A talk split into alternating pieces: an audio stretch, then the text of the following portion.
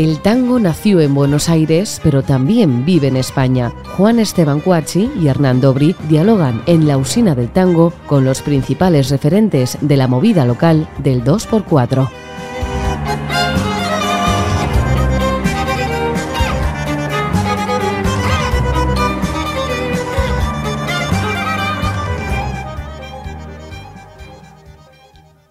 Hola, bienvenidos a una nueva emisión de La Usina del Tango. Hoy nos acompaña una violinista española, nacida en Barcelona, que empezó su formación musical a los 5 años. Estudió en el Conservatorio de Barcelona con Xavier Turul, en Suiza con Alberto Lisi y en la escuela Yehudi Minujín y en los Estados Unidos con Barta Manujian. Formó parte de la Orquesta Sinfónica de Barcelona y Nacional de Cataluña, la Orquesta Nacional Clásica de Andorra, la Orquesta del Gran Teatro del Liceu y la Orquesta de la Cámara del Teatro Liceu. Eh, también fue miembro de, la Orquesta de Cámara del Palau de la Música, formó dúos de violín y piano con Eugenia Gazul y con Juan Esteban Cuachi. Integró el Tiro Novalis, un dúo flamenco con Luis Montón y el Quinteto Porteño con Marcelo Mercadante, entre otras agrupaciones. En, en 2017 presentó su proyecto Baluna, acompañada por Belén Maya, José Luis Montón y Dominique Rebourgeon. Ha trabajado con Juan Manuel Serrat, Carlos Santos, Alfonso Villalonga, eh, Maite Martín, Sol Picó, Manolo García, José Luis Montón, entre otros tantos. Hoy nos visita en la usina del tango Olvido Lanza. Muchísimas gracias por estar hoy con nosotros. Gracias a vosotros. Bienvenida. Un estar aquí. Olvido. Olvido es parte de la familia, así que bueno. Sí, sí. Eh, desde ya pido disculpas a los oyentes por la, el exceso de confianza que podemos tener y de conocimiento, pero vamos a hablar como si no nos conociéramos. ¿eh? Un poco. No tengo problema. Desde que llegué a, España, no, por ahí desde que llegué, pero sí al, al rato, eh, mucha gente me empezó a hablar de, de Olvido y de una violinista que había que se llamaba Olvido Lanza, que había una violinista en Barcelona que se llamaba Olvido Lanza, que tocaba con Mercadante. Y eh, te escuché por primera vez tocando en un disco con Marite Martín, eh, que me acuerdo que, lo escuchábamos con Lila y nos quedamos muy impresionados con, tu sonido y con tu fraseo y tu forma, que era una forma argentina, pero a la vez no. Esa forma de tocar, ese fraseo de tocar que también has usado con, con el grupo, con Marcelo, Mercadante, o cuando tocamos nosotras dos juntas y tocamos nuestro repertorio argentino, ¿cómo, cómo, nace ese fraseo, esa manera de tocar? ¿Cómo nace? La verdad es que nace de una forma natural. Creo que, claro, como empecé tan pequeñita, hay una parte que es como el que sabe caminar, ¿no? Uno dice, ¿cómo caminas? Pues caminando. Entonces, eh, ha sido también por mi propia curiosidad. O sea, yo creo que el sonido también es mucho lo que uno emana, ¿no? Y cómo es uno, ¿no? Es como la voz, la propia, el tono, ¿no? Y en el tono, uno, en el camino, se puede llenar de muchas cosas o puede empezar a vaciar, no sé, son, son, muchas cosas, ¿no? Y eso yo creo que es lo que influye como uno nace el sonido, porque nace de uno, ¿no? O sea, es un instrumento, pero es parte de lo que uno, de cómo manejas el cuerpo, cómo manejas los dedos, cómo sientes en tu, en tu imaginación, en lo que percibes, ¿no? En, todo. Entonces creo que es una, una integración de todo también, de todo este bagaje también de tocar con tanta gente diferente. Y para mí es esta espontaneidad me siento mucho que yo lo que mm, siento en mi vida ha sido esta espontaneidad como el entusiasmo y el amor y las ganas de, compartir y, sentir que la magia de la música, ¿no? de, lo intangible que lo puedes llevar a un instrumento. ¿no? Entonces yo creo que tiene que ver con todo este sonido. ¿no? Aparte de, bueno, esto... Porque no es tanto de haber estudiado cómo, cómo hacer este sonido, ¿sabes? Como una cosa a nivel más intelectual o mental, sino es de, escuchar, de sentir, de, comunicar, ¿no? de, expresar. Y yo creo que tiene que ver con todo eso. ¿Será esa herencia de los 25 años que pasó tu abuelo paterno en Argentina? Uy, pues mira, yo creo que, a ver, yo no, yo no, me siento como una viajera que va por los lugares, es como los idiomas, ¿no? Pues hablo un, no, ay, mira, ahora voy a hacer un poco de tango, la vida me trae todo esto Y, realmente como no lo paso por la mente, lo paso por lo que, es, me por lo que percibo y lo que siento, lo que capto, ¿no? Es el aprendizaje de, de aprender, de aprender, de captar. Yo funciono más así y, y, esa es mi base, quiero decir. Después ya puede uno desarrollarlo, ¿no? Pero esa es como la impronta, la esencia, ¿no? Y yo creo que todo eso influye, porque mira, mm, mi padre que es andaluz, yo vengo de familia paterna andaluza, eh, como mi abuelo vive 25 años en Argentina, eh, sus primeras palabras ¿no? de bebé, de niño, eh, fueron con acento argentino y no andaluz. Entonces, y tengo familia por las dos partes, entonces sí, debe haber algo a ese nivel que, que, me, que por algo la vida me trajo poder estar junto a, seres músicos como Juan, Esteban Cuache, Marcelo y muchas más, César Angeleri, muchos, muchos grandes músicos del tango. ¿no? Entonces es como captar esto de mínimamente, ¿no? Bueno, así, pero sí. ¿Y esa, y, esa parte que, que, traía tu abuelo de tantos años en Argentina, trajo algo de tango? ¿Sabes qué pasa? Que yo a mi abuelo no lo conocí, porque murió cuando o sea, fue la guerra, la posguerra, y murió en la, en la posguerra. Entonces, eh, a ese nivel de que yo lo percibiera, no. Pero a mi padre le encantaba la música, a los dos. Yo creo que tiene que ver con ese amor también a la música, que ellos escuchaban música y escuchaban tango, escuchaban todo, ¿no? Entonces tiene que ver con todo esto, ¿no? Y, yo la primera vez que, porque no escuchaba tango en, mi, adolescencia, ni, pero eh, tengo una gran amiga violinista que, francesa que conocía todo, ¿no? Y entonces un día me dijo, tienes que escuchar, yo tenía 18 años, así, tienes que escuchar a Piazzolla. Digo, ah, sí, no, no conocía. Y cuando lo escuché me volví loca, o sea, fue, qué música más maravillosa, me tocó directa, ¿no? Y me acuerdo que, que iba a venir Piazzolla a Barcelona y teníamos, íbamos a comprar las entradas para ir, estaba súper ilusionada. Antes de llegar se fue, murió, ¿no? Y me quedé así. Y entonces, bueno, fue como esa fue la impronta de escuchar ni siquiera tango tradicional como Gardel, sino fue como Piazzolla, ¿no? Entrar en... Y ahí, bueno, fue como, a cabo de unos años conocí a Marcelo y eso. Claro, pero tenés una, condición natural propia, ¿no? Porque sos la única mujer de, seis hermanos, ¿no? De cinco hermanos. Eh, sí, somos seis y cinco hermanos. Seis, Cinco hermanos, sos la chica, ¿no? Sos muy española para ser catalana. ¿No? También, ¿verdad? Sí, claro. Porque conservas tú una cosa así muy, muy española. Bueno, es que, claro, yo soy de sangre andaluza, paterna, y de sangre de Toledo, o sea, de eh, Castilla, em, de mi madre. Y, ya te digo, o sea, mi, mi abuelo, por, o sea, mucha familia en Argentina, mucha... Es como, y he nacido en Barcelona, pero también viajé a muchos desde muy jovencita. Entonces es como me siento una, una, ciudadana del mundo. Sí, por eso me siento muy como la nómada que va por los sitios y esto es lo que más Pero eso fue natural en vos. Siempre, desde niña. No es algo que te tuviste que proponer. Nada, nada, o sea, era como de niña ya me sentía, sentía esos viajes, ¿no? De todos los sitios, como de ser de todos los sitios. sí. Entonces es como decir, viajas y sientes la música, sientes la comida. Bueno, pues un poco el trayecto de la música ha sido esa curiosidad, ¿no? Es como, para mí es el arte, no es solamente un instrumento también, ¿no? Es como aprendo del sonido cuando me decías, como aprendo todo de todo, ¿no? O sea, de un cantante, de un pintor, de, un bailarín, de, o sea, de todo, ¿no? ¿Hay algo que elijas? ¿De todo eso hay algo que digas, esto me gusta un poco más, esto me gusta un poco menos. ¿De la música? De las músicas en general, de las múltiples eh, facetas que has tenido, porque has trabajado con Carlos Santos, por bueno, este fue un antes y un después. Que es un... Bueno, en realidad conocer a Carlos Santos en ese sentido, yo cuando era Una propuesta artística totalmente distinta, ¿no? Pero mucho más cercana a, realmente a mi naturaleza, porque cuando yo era niña yo no pensaba en un violín. O sea, no fue como decir, mamá, quiero tocar el violín. No. O sea, yo cogí el violín, pero mi hermano tocaba el violín, todos mis hermanos hicieron música. Eran amantes, mis, mis padres eran unos artistas de, de, la, de, la, música y del arte, ¿no? Y se habían comprado incluso una guitarra y un, violín, antes de que nacieran ninguno de los hijos. No, y sin tener ni para comer. No, los, padres de olvido merecen, ¿viste estas series de Netflix? Bueno, merecen una serie Te lo digo en serio, sí, es verdad.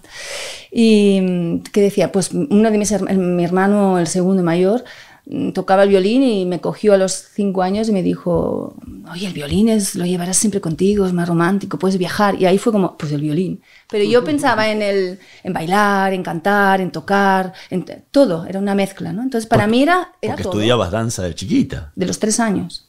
Entonces era todo.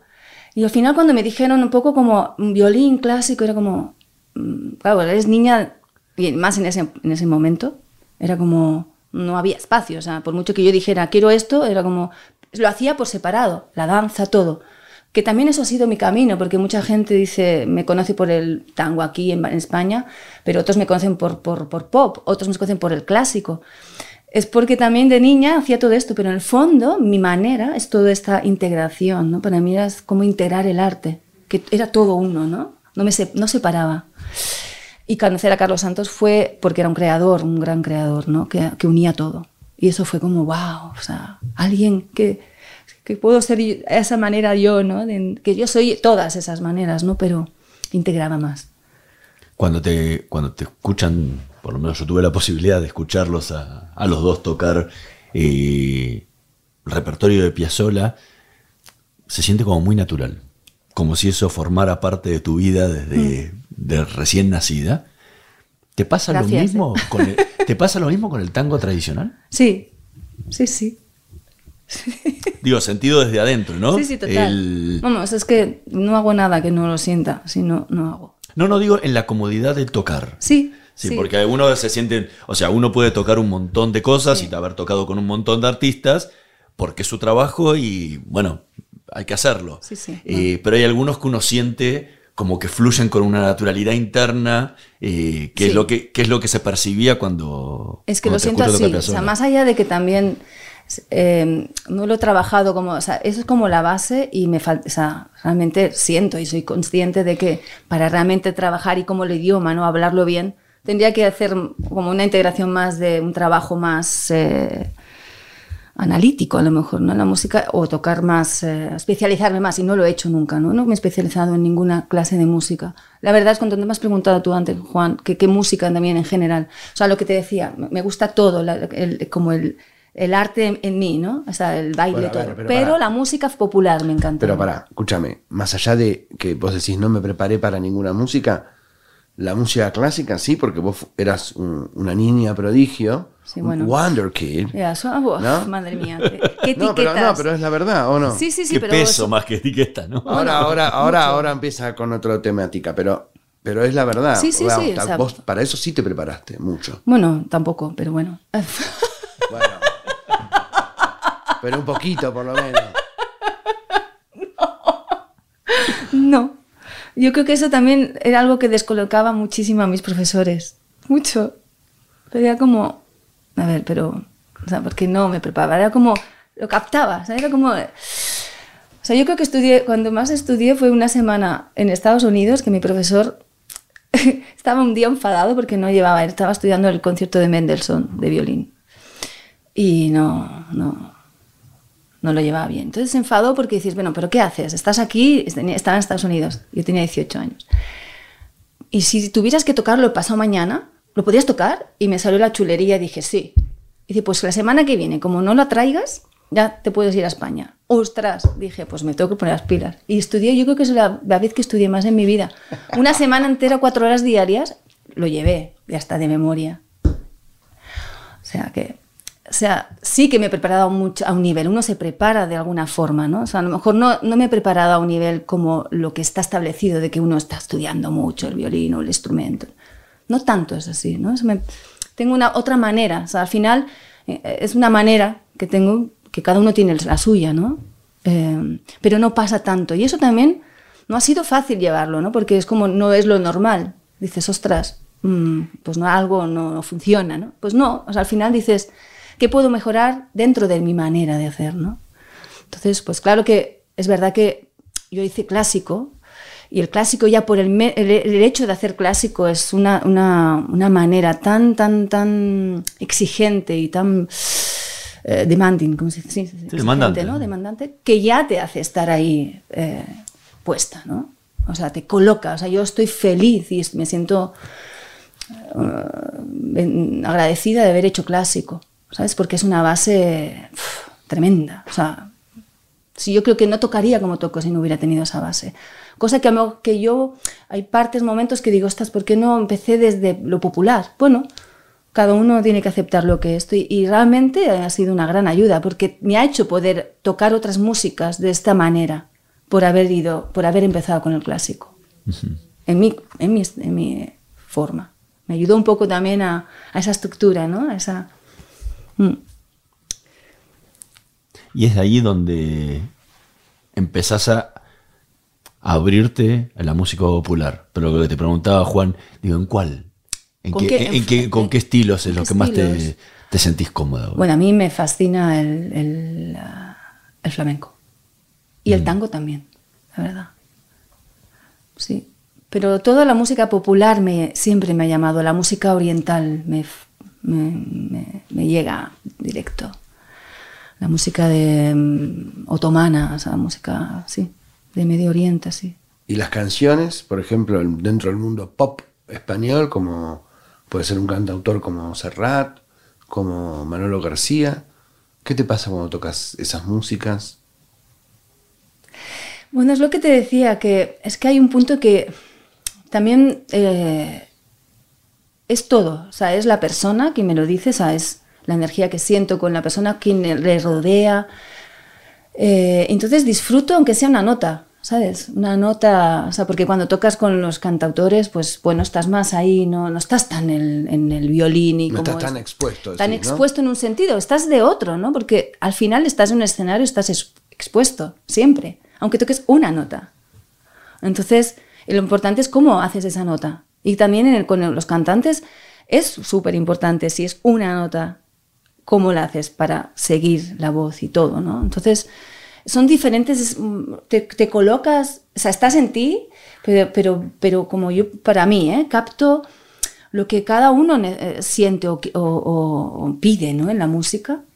No sé. Entonces, no me pongo a pensar cómo es, sino es como, ah, vale, ahora estoy con un cantante y me lleva a este mundo, ¿no? Es como decir, pruebo esta comida. Pues, ah, me siento esto, ¿no? O voy a un país y, me, siento unas cosas diferentes, como con cada persona, ¿no? Entonces, para mí eh, tiene que ver con eso. Pues tocar con Serrat es- con los músicos con quien van son maravillosos, ¿no? Lo que transmite, eh, lo que conlleva ese tipo de música. eh, con Manolo García es, otra, es otro mundo, ¿no?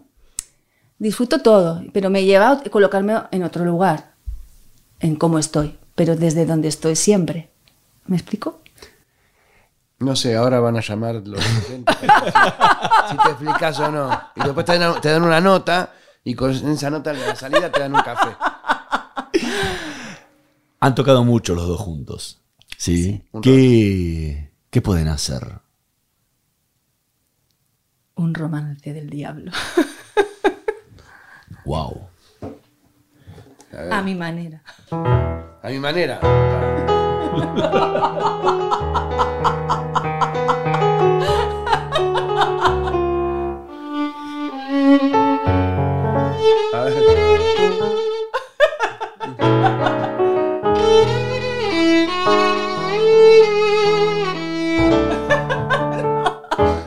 cantala, cantala en catalán, la versión catalana. A ver, ¿arrancamos con esto? ¿No? ¿Tú qué crees?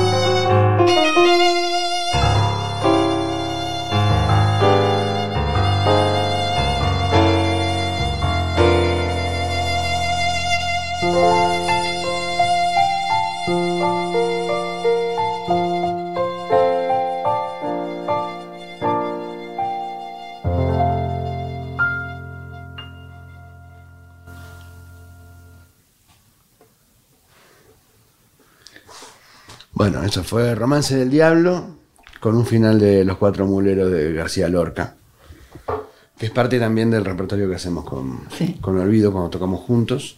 Estamos haciendo un repertorio que se llama Canciones de ida y vuelta, que tiene mucho que ver con vos, ¿no? Acá y allá. Acá y allá se llama ahora. Acá y No se allá. llama más ida y vuelta. No. ¿Y qué tiene que ver con, con vos eso, el acá y allá? Bueno, eh, tiene que ver con todo eso también de pro- mi propia historia y también de la historia de, de todos, ¿no? De la música y esta unión que a veces dices qué diferentes somos y qué iguales, ¿no? Es un poco también todo todo va y viene, ¿no? Es un poco esto, ¿no? A todos esos niveles, a nivel personal y a nivel de todo colectivo, ¿no? En la calle allá y hacer este repertorio eh, como uniéndolo de las, ¿no? uniendo estos dos lugares, ¿no? Estas dos partes, ¿no? Eh, en un mismo, en uno, ¿no? Es que al final, ¿no? No hay, todo está en uno, acá y allá. Y tiene aparte que ver con, con tu origen natural, ¿no? Sí, Porque por eso. ibas a ser Anjara. ¿sí? Anjara. Anjara. Como me oiga mi madre, me retira. y fuiste olvido. No, soy las dos. Por Ento- eso. Pero bueno, pero o sea, sos olvido, pero la otra se fue armando sola, ¿no? A ver, La a ver, a ver, ¿cómo es O sea, eso? ¿Cómo, cómo se, No o sea, se la entiende otra- muy bien. Sí, la otra se armando, no, la otra. O sea, vos te fuiste armando sola, te fuiste creando sola, ¿sí? Eh, y naciste con, como olvido, Sí. ¿sí? Pero ibas a ser, ibas a ser otra. no, no es, es- Porque era el nombre, era el nombre que había elegido tu madre y, que tu, abu- y, y- y que tu abuela le dijo, Sí, pero mira qué interesante ahora que te estoy escuchando. En la... vi- No, en realidad somos todo eso, ¿no? O sea, eh, soy. Soy. Ya al final el nombre es, nos identificamos tanto que al final tampoco es así, ¿no? Pero al final es como Anjara era el- como el anhelo, pero luego las circunstancias y cuando uno viene, todo lo que pasa alrededor también influye, como todo, ¿no? Esa es la historia y cómo podemos trascender esa historia o integrarlo todo para, ¿no? Para que sea todo a la vez. Pues es un poco eso, ¿no? O sea, al final los nombres tien- tienen todo un, ¿no? Como todo, como la música, ¿no? O sea, cómo lo intangible lo pones en, en lo tangible, ¿no? Y al final es, es eh, que, que, que estén juntos, que trabajen juntos, ¿no? Y un poco lo siento así, o sea, eh, siento el nombre de olvido que me pusieron y, y cuando era niña era como yo no quiero llamarme olvido, no porque se llamaba mi madre, sino porque no me gustaba, no me gustaba el, por el colegio y de esta cosa de con un nombre tan diferente, ¿no? Es como olvido, te has olvidado esto, te- te- era como, uf, qué pesado, ¿no? Pero también a lo mejor había algo en- cuando un niño siente todo, o sea, no un niño no, cuando lo sentimos siempre, hasta que nos vamos de este mundo. Pero cuando eres niño tienes esta cosa más transparente, ¿no? Y yo creo que es el único camino que hay, hacernos transparentes con esa conciencia, ¿no? Y al final, mm, yo creo que tenía que ver con esto, ¿no? De este anhelo que tenía mi madre, con lo que por el amor o, el, o lo que pasaba externamente eh, pudo más, ¿no? Entonces al final el proceso que yo siento es como comprender, amar mi nombre y sentir también que ese nombre estaba ahí en el aire, ¿no? ¿No? Entonces están los dos, como todo en la... ¿no? Bueno, Bo- Borges decía en, en la milonga de Jacinto Chiclana, dice, señores, yo estoy cantando lo que se cifra en el nombre. Claro. Es que hay mucho en todo. Entonces, yo siento los dos. Y, ten- y tenés un, un lugar judío también, ¿no? Bueno, es que la familia de mi madre es toledano y además es apellido toledano y es de un, bueno, es que, es que ¿quién no tiene en este, en este país eh, orígenes judíos, no? Y escuchame una cosa, que con, con todo esto que, que contás y tu manera de ser, eh, ¿cómo, ¿cómo congeniaste con el tango? Que a veces tiene como toda otra, otra forma, ¿no? Más un pecho más como de lata, ¿no? Y somos más, bueno, sí, que, que pasá, ¿no? Más... Bueno, es que a mí por ¿Cómo- eso es cómo- lo que cómo me fascina con también. eso, no? Porque- Bueno, es, es lo que me fascina, pero con todos los... Al final la música popular también se forma como en todo. ¿eh? O sea, yo me acuerdo que una de las cosas que me... Cuando empecé el clásico, después toqué con gente de jazz, pensé, ah, el clásico es muy cerrado, muy así, muy serio, muy estricto, voy a ver todas otras, otras músicas, ¿no? Entonces, cuando uno viaja, es cuando ve, ¿no? Y cuando vi viendo todas las músicas dije, pues coño, si pasa esto, pasa en todas las músicas. Por mucho popular que sea, hay algo que está como cerrado, se, dogmatiza, se cierra. Y ahí creo que también es el, como el proceso también de poder eh, ir a otro lugar sin, sin, perder esa raíz, ¿no? Que eso es lo complejo. Pero si uno no se da cuenta que es parte de, la existencia, pues si solo lo enfocas como algo externo, como la... No, no. Y, me di cuenta de eso en todos. Y cuando entonces pensé, cuando empecé a hacer flamenco, dije, mal, el flamenco será mucho... Así. O sea, no hice más flamenco, por un lado, porque era tan cerrado. Pensé, bueno, pero también lo viví a mi manera. Y no me metí por esa parte, ¿no? Y en el tango hay un punto que también pasa lo mismo, ¿no? En la, no, no en el tango, sino cómo uno hace todo eso, porque al final somos el ser humano que lo hacemos. O sea, yo creo que todo está abierto y al final por, por, muchas razones uno lo cierra. ¿no? O sea, por un lado es una estructura necesaria, pero luego esa estructura te hace esclavo de esa estructura. Entonces, ¿cómo, ¿cómo aprender de que eso te ha dado mucho, pero que hay un momento dado que lo que va a quedar de la esencia está y hay que abrirlo, ¿no? Y pasa, para mí siento que pasa en todo. Entonces, me, me encantó ver lo del tango y ver toda esa pasión, ¿no? O sea, esa bueno, este, este, lo que te da cada música. El tango te da esta cosa, ¿no? Esto que dices tú, Juan, ¿no? Pero, y bueno, lo he ido haciendo a mi manera, como todo lo que hago, a mi manera. Tocas mucho Piazzolla. Y Piazzolla tuvo en su obra, el violín era algo muy importante, mm. tenía una sonoridad muy importante y tuvo dos violinistas muy fuertes, sí. como Suárez Paz y Agri. ¿Qué, qué, los escuchás, los mirás, lo, o tratás de diferenciarte? ¿Cómo, te parás ante, ante, ante ellos que han no solo tocado la obra de Piazzolla, sino que son los músicos para los, para los que le, compusieron la obra? Sí, sí. ¿cómo, te parás ante eso? Mira, te digo una cosa, yo, a lo mejor ya te digo, es mi manera, pero muchas veces yo empiezo a tocar la música no escuchando la música hecha por otros. O sea, es como, no tengo referencias en un sentido. No soy de que, a ver cómo es, voy a estudiar, a ver cómo No ha sido así mi manera en nada. Entonces es como cuando me ofrece la vida, me, ofrece en una situación, estoy en ese presente captando lo que rezo y luego puedo escuchar. O lo escuché como te dije, Piazzolla lo escuché, pero no me paré tanto porque ni siquiera en ese momento sabía que yo iba, que, que el tango iba a venir a mi vida. Qué bonito, ¿no? Que el tango iba a venir a mi vida. Y se quedó. Bueno, total, que, que, pero sí, luego sí he escuchado y me... No, no, lo, no lo escucho como decir, que es algo que tendría que hacerlo a lo mejor más, ¿no? De cómo hacer las cosas, pero sí lo escucho como percibiendo todo su manera, ¿sí? Y me fascinan, son dos grandes, ¿no? Te tengo que decir que a un nivel de que me toca y me llega y me... es eh, Agri, ¿no?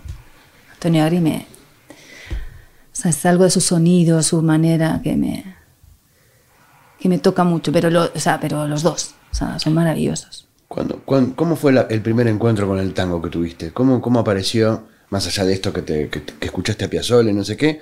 ¿Cuándo fue la primera vez que tocaste un tango? Con Marcelo. Con Marcelo. Con Marcelo Mercadante. ¿Y cómo fue? ¿Qué te, pasó? ¿Te pasó algo espacial o, nada? Sí, bueno, la verdad es que antes de tocar con Marcelo, porque Marcelo llegó a España y en teoría se iba a ir, se quedó en España. Entonces eh, en Barcelona yo no, no, no, estaba en el mundo del tango, seguro que había, pero con mi primer contacto fue ver a, Marcelo con, con, Gustavo Batalla y, y, Andrés Serafini, en la calle tocando, en el centro. Claro, ellos tocaban en el tocaban centro. en el centro, en la calle. Y me fascinaban, o sea, era como, ¡guau, qué trío más bonito, ¿no? Entonces ahí fue como eh, la primera vez que, en realidad conocí a Marcelo tocando en, en así con, con el trío. Y me pareció precioso, ¿no? Pero bueno, esto que... Y luego coincidimos en una grabación con Horacio Mufumero y, y, Marcelo, pero para otra cosa, no tenía nada que ver, creo, creo. O era para una cosa que era un tango, entonces me llamaron. Y ahí lo conocí. Y ahí fue empezando, ¿no? Y fue también después, fue como una cosa también muy natural que después montó el quinteto y me llamó. Entonces fue la primera vez que como que tuve el contacto con el tango, fue con él. Y, con Andrés Serafini, que estaba aquí, con José Reynoso. ¿Te pasó algo en especial? Ah, que me encantó. ¿Sentiste algo? Sí, claro, sentí la pasión. Como que había llegado a un lugar Sentí, que era digo, parte ah, qué bueno. Sí, era como, qué bien, estoy haciendo esta música, ¿no? Porque además al principio, con Marcelo ahora hacemos más repertorio suyo, pero al principio era más todo tango de Piazzolla y, y, y clásico, tradicional, tradicional.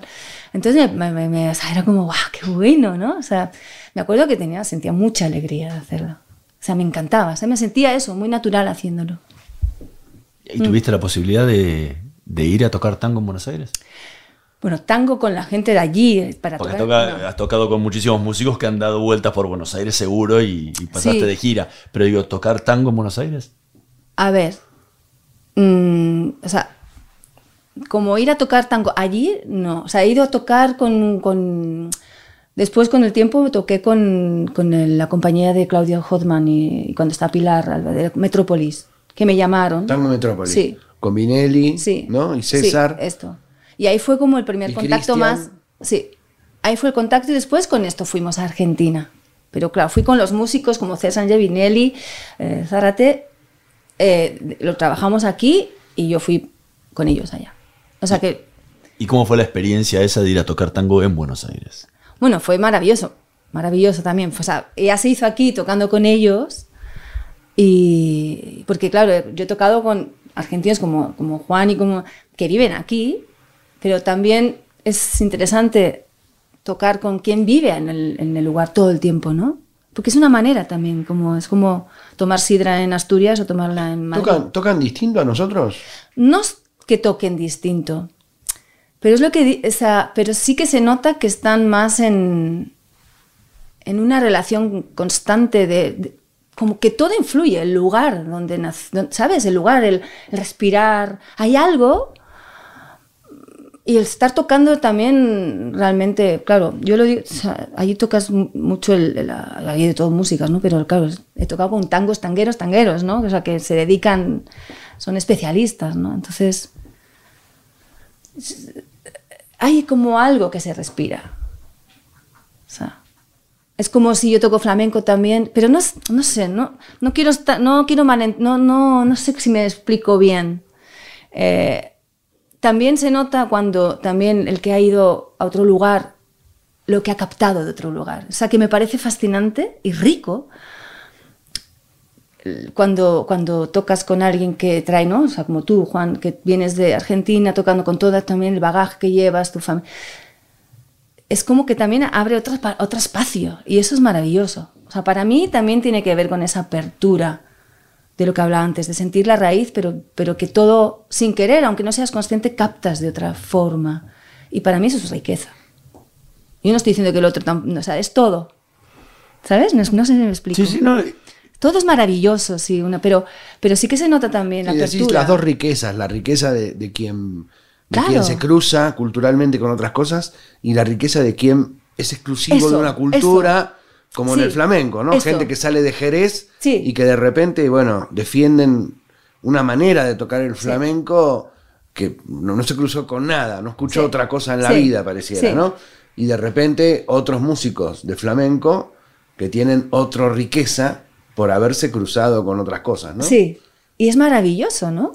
Y creo que eso es maravilloso y, que sería bueno también esa apertura, ¿no? Como decimos también en las... En las en, estas eh, músicas tan fuertes como, ¿no? como es el tango, como el flamenco, que hubiera más, integra más relación de esa apertura de como los niños decir, a ver qué, cómo siento el que, ¿no? Como, como uno también capta y se amplifica todos juntos. ¿Sí me explico?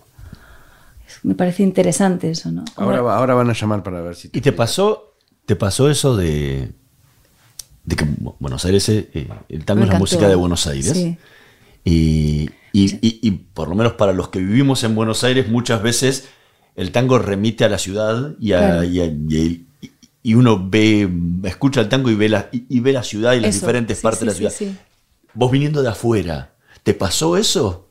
Sí, o sea, me, o sea, me sentí feliz y afortunada. O sea, era como, wow, gracias, ¿no? Qué, qué, qué, maravilla, qué suerte tengo poder vivir todo lo que estoy viviendo, ¿no? No, pero de, tener. Es como si fuera la, banda de sonido de la ciudad, ¿no? Por eso, ¿no? Es digo, pero ¿te pasó esa, e, eso de, ir, andando por la calle y ver, eh, ver ese, eh, eh, que, ese, que el tango se reflejara en esa música? Eso es lo que quiero decir. Mm. Que, que, por eso me sentía como, wow, qué bueno. O sea, yo que no soy, ¿no? Es como poder, en- esta completud, ¿no? De decir, ostras, estoy tocando, vengo de, de- de- de otro país y ver todo, o sea, desde allá, ¿no? O sea, fue maravilloso. Sí, sí. Por eso digo que qué bien, que fue, qué suerte, qué alegría, ¿no? Y tocar con músicos de allí, estar allí, sí. ¿Y a nivel del público te fue diferente? Tampoco lo... No sé, como todos eran argentinos menos yo, eh, no sé, lo viví como... Estaba arropada con toda la música, entonces, bueno, simplemente lo sentí como de compartir y gratitud y disfrutar. Y la gente de Argentina, o sea, la gente es súper entusiasta, o sea, también eso es maravilloso, toda la, la actitud que tienen, ¿no? De la escucha y de vivir las cosas.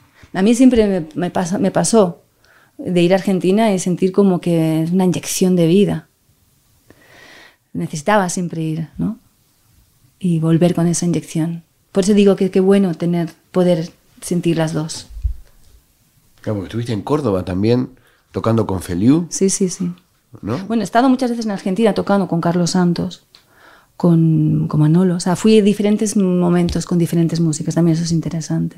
Claro, fuiste varias veces Claro, con diferentes músicas. con porque, diferentes músicas nada que ver. Digamos, ¿no? Carlos Santos es una música contemporánea, digamos, ¿no? Sí, sí, sí. Eh, Manolo García es un artista pop. Sí, sí. Eh, Feliu, ¿qué es? Músico Feliu contemporáneo, es, eh, ¿no? Es contemporáneo, popular. Popular, eh, ¿no? Clásico. Clásico, Es flamenco, ¿no? También tienes una diagonal muy interesante, Sí, es Feliu, muy ¿no? interesante, sí. Sí, sí. Gran guitarrista, gran, Gran, músico. Gran músico y gran compositor, sí. Un gran, sí, sí. y gran tipo. Maravilloso. Sí, sí. Sí, sí. Olvidaranza, muchísimas gracias por acompañarnos hoy en la usina del tango. Fue realmente un placer enorme conversar y escucharte tocar aquí con nosotros. Pues gracias a vosotros, para mí también, y os doy las gracias por, por dar este espacio para todos nosotros y para todo el mundo. Gracias. gracias a los dos. A vos, mi amor. Gracias por venir. Gracias. Nosotros nos vamos a reencontrar en la próxima emisión de La usina del tango. Nos vemos.